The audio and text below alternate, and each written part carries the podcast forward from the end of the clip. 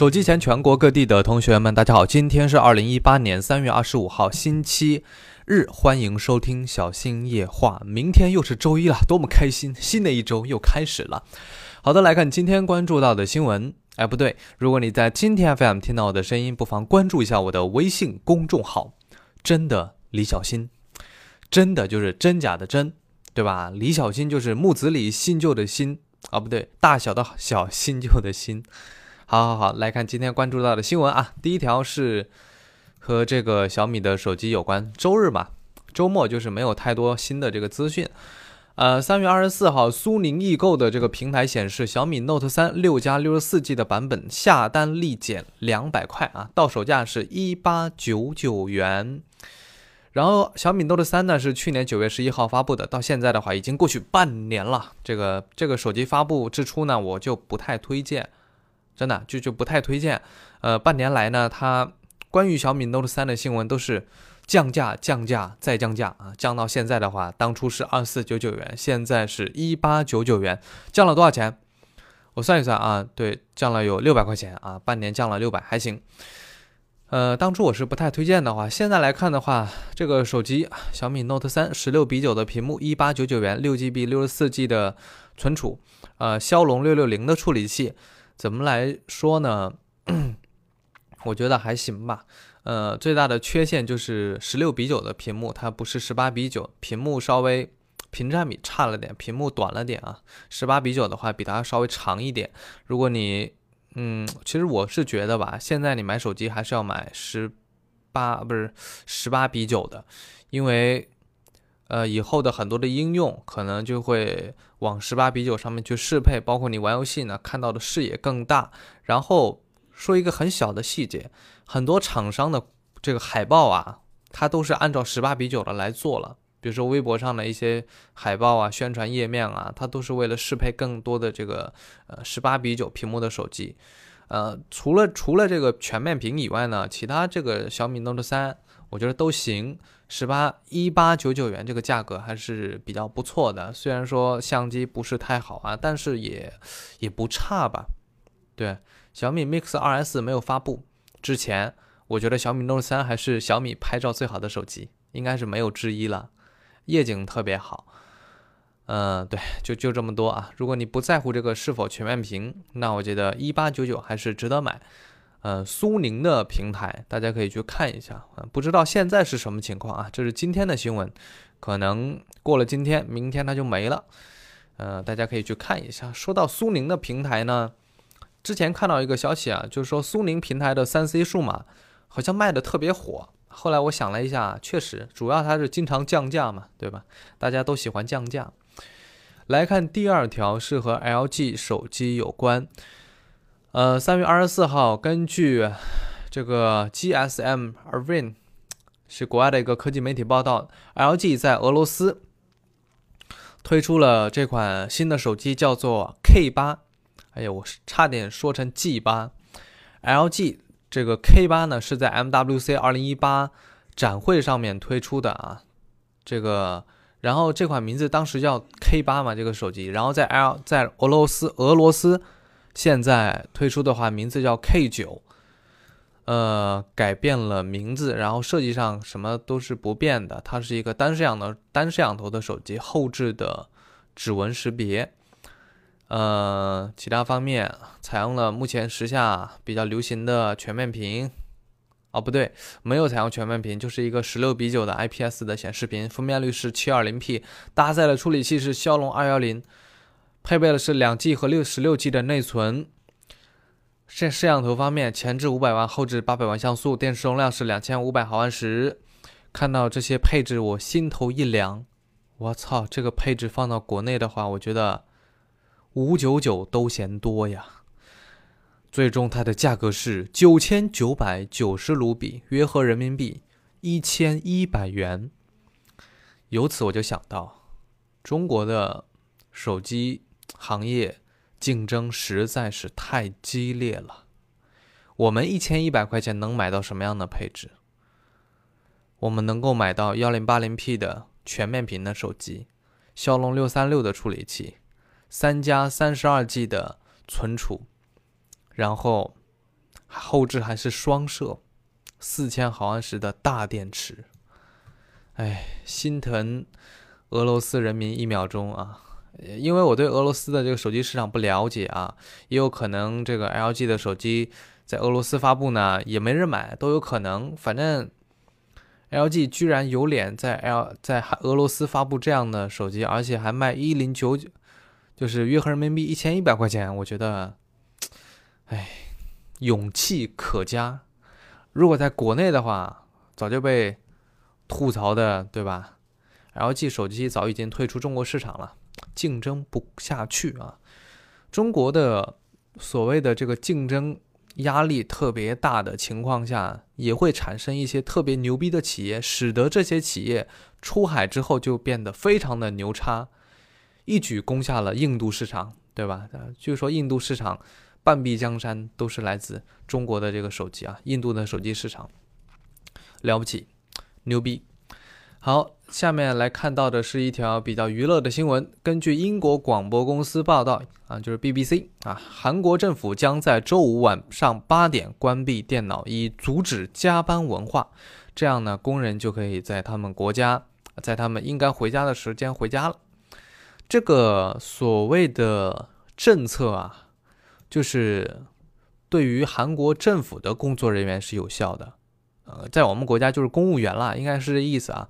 就是这个计划呢，大概是从三月三十号开始，啊，将会在未来的三个月内推出这个项目，啊，分为三个阶段，啊，从四月开始，第二个阶段就是第一个阶阶段，第二个阶段就是逐步实现，对吧？就是八点之前要关闭电脑，晚上八点前啊，让大家早点回家。嗯，好像到五月的最后一个阶段呢，电脑将会在每周五晚上七点关闭。就周五，周五的话是七点关啊，其他工作日呢就是八点。然后根据报道，韩国的政府工作人员，韩国的公务员啊，每年的工作时间是两千七百三十八个小时。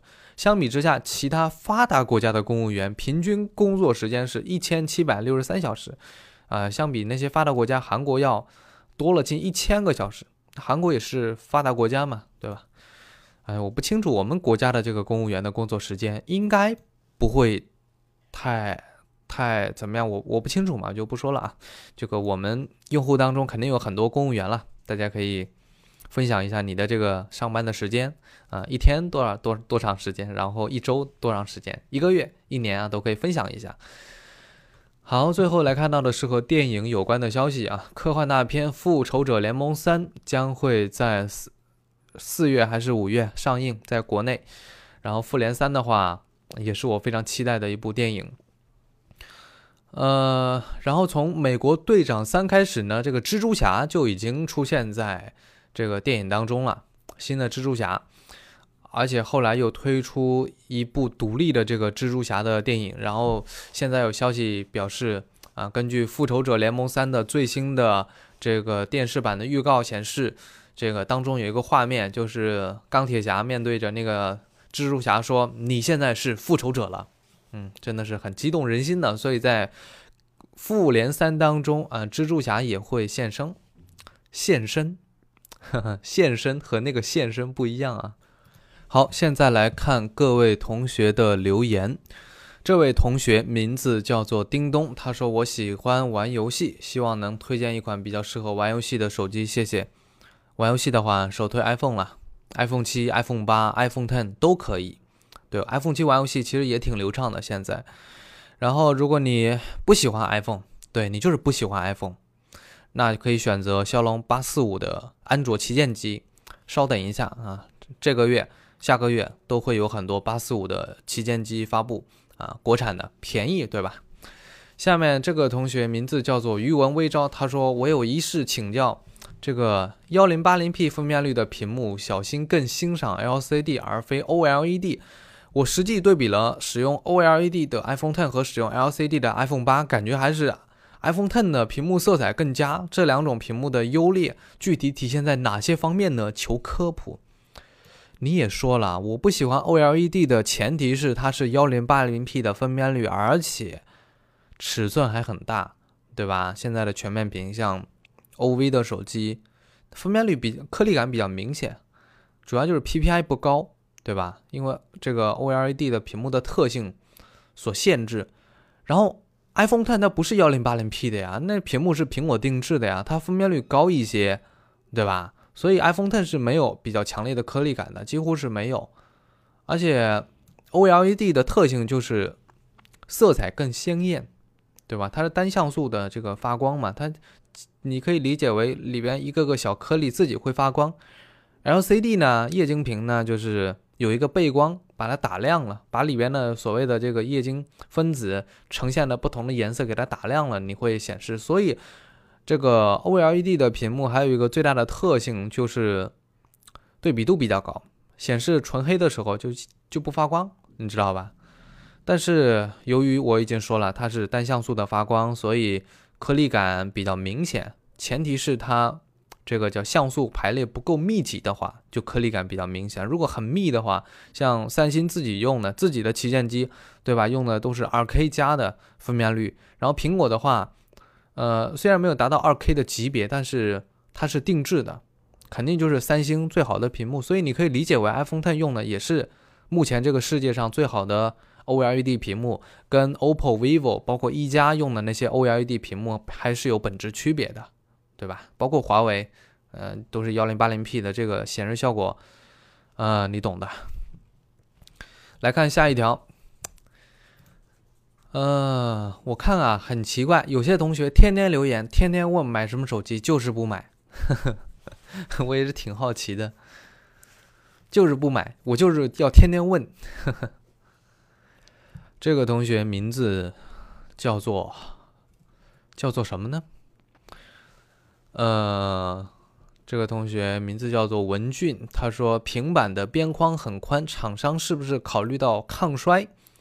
平板更大更重，做全面屏，这个做全面屏窄边框，不小心掉地上撞到四个角，屏幕易碎。呃，这样说吧，就是就是这个平板啊，它的前面板一般碎的呢，不是显示屏，都是外屏。所以跟这个屏占比没有关系，很少说掉地上有显示屏碎掉的，一般都是外屏碎，你知道吧？所以我认为并不是这个考虑啊，只是大家没有那样的追求，你知道吗？比如说很多年前当平板电脑刚问世的时候，就没有想到要做一个什么高屏占比，没想过，没想过啊，也有这个触按误触的这个这方面的考虑。之前的手机屏占比都是很差的嘛。之前的 HTC 的很多手机，对吧？大宽边，比现在的边框要宽得多。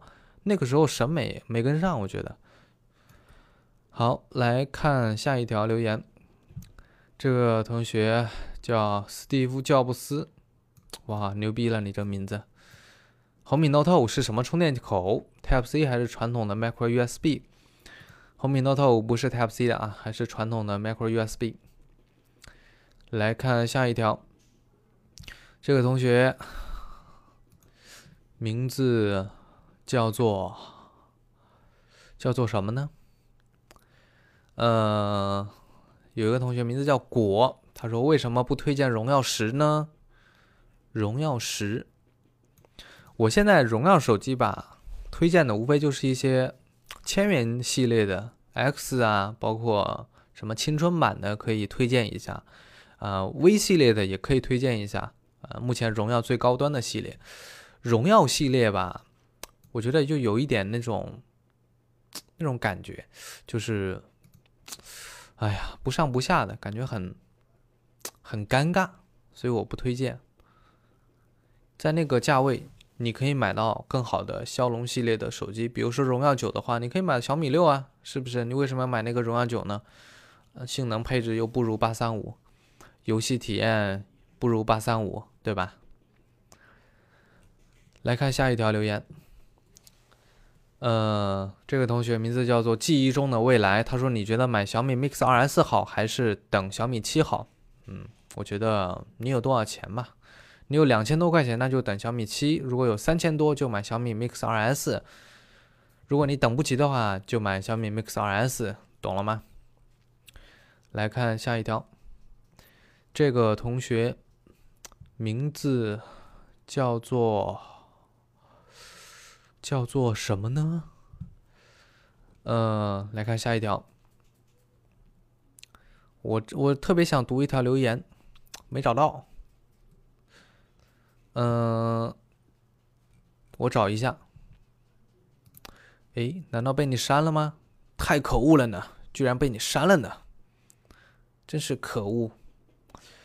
若若爱，请深爱。这是一个女生，她说：“穷的手残党，只希望 Note 5屏幕耐摔点。”你穷，你还手残，对吧？你还喜欢摔手机，这个就过分了啊！你可以买个硅胶套，硅胶套，红米 Note 5它标配了一个硅胶套啊，很便宜。妈的，那个硅胶套味道特别大，真的就好像走进了化工厂一样。嗯，这个同学继续下一条，我就不信找不到那条留言了。再找找，再找找，哇，居然没有呢！啊，找到了，这个同学名字叫大红花，他说 iPhone Ten 还值得买吗？小新，我觉得吧，哎呀，不是值不值得问题，而是钱够不够的问题。呵呵，以以后大家不要问我说苹果手机值不值得买，没有没有必要的，真的。我说不值得买吧，也不合适啊。我值得买的话，你又觉得到底哪里值啊？你能不能说点清楚点？不好意思，不能。如果我都推荐大家买苹果手机的话，就没有必要做评测了呀，就买苹果手机就行了，对吧？好，今天的留言就读到这里。然后每周日呢，我会开一下赞赏，这个赞赏呢，也就是对我一周来的工作的一个支持，呃，就是随意啊，也不强迫，呃，也对吧？也并不是说这个。赞赏就怎么怎么样，不赞赏就怎么怎么样，只能说是一个支持，希望我继续把它做下去。然后讲个有意思的事情啊，今天淘宝店里有一同学叫什么名字我忘了，叫李文什么东西的，名字是三个字，不知道是李文还是周什么的。然后他是广东佛山的，好像他在我店里买了一个手机支架，然后给我好评了。然后呢？还还还给我发了一个红包，在我这个旺旺里边聊天，我是第一次做淘宝以来第一次有顾客还给我发红包，然后我没有收，我说不能收，呃，如果淘宝检测到的话，他可能会觉得你跟客户之间有一些不正当的金钱来往，他会判定你可能是刷单啊什么之类的，所以我就没有收。然后我跟他说，你想支持我的话，可以来我公众号给我赞赏，就这么简单。呃，非常感谢。其实我知道有一些同学还是非常非常支持我的，不仅是每天都听，而且有分享啊，而且给我赞赏什么之类的，非常感谢大家的支持。最重要的是你们还到我店里去买东西，非常感谢，万分感谢。然后有很多很多很多同学会推荐我的淘宝店给你身边的亲朋好友，是吧？我都知道，我非常感谢你们。我能够坚持做下去，未来能够做到越来越好，首先是你们的支持非常重要。所以周末赞赏一波，感谢各位的支持，晚安。明天见。今日呢度台湾人多唔多？台湾的小朋友，你们在不在？马来西亚的听到吗？新加坡的也在，送给你们谢改的一定。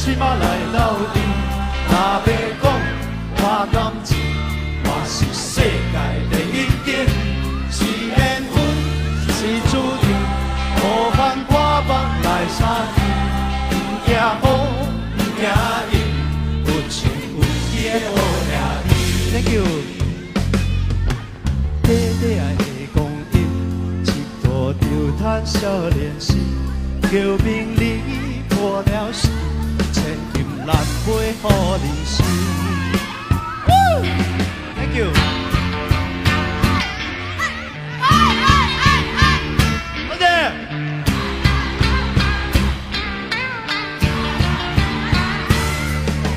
人生的风景，亲像大海的浪涌，有时平，有时平，你着小心。人生的环境，去吃嘛会出头天，无问题，无忧虑，命顺命歹拢是一时。哎，Thank you，Thank you，多謝晒，小心点啊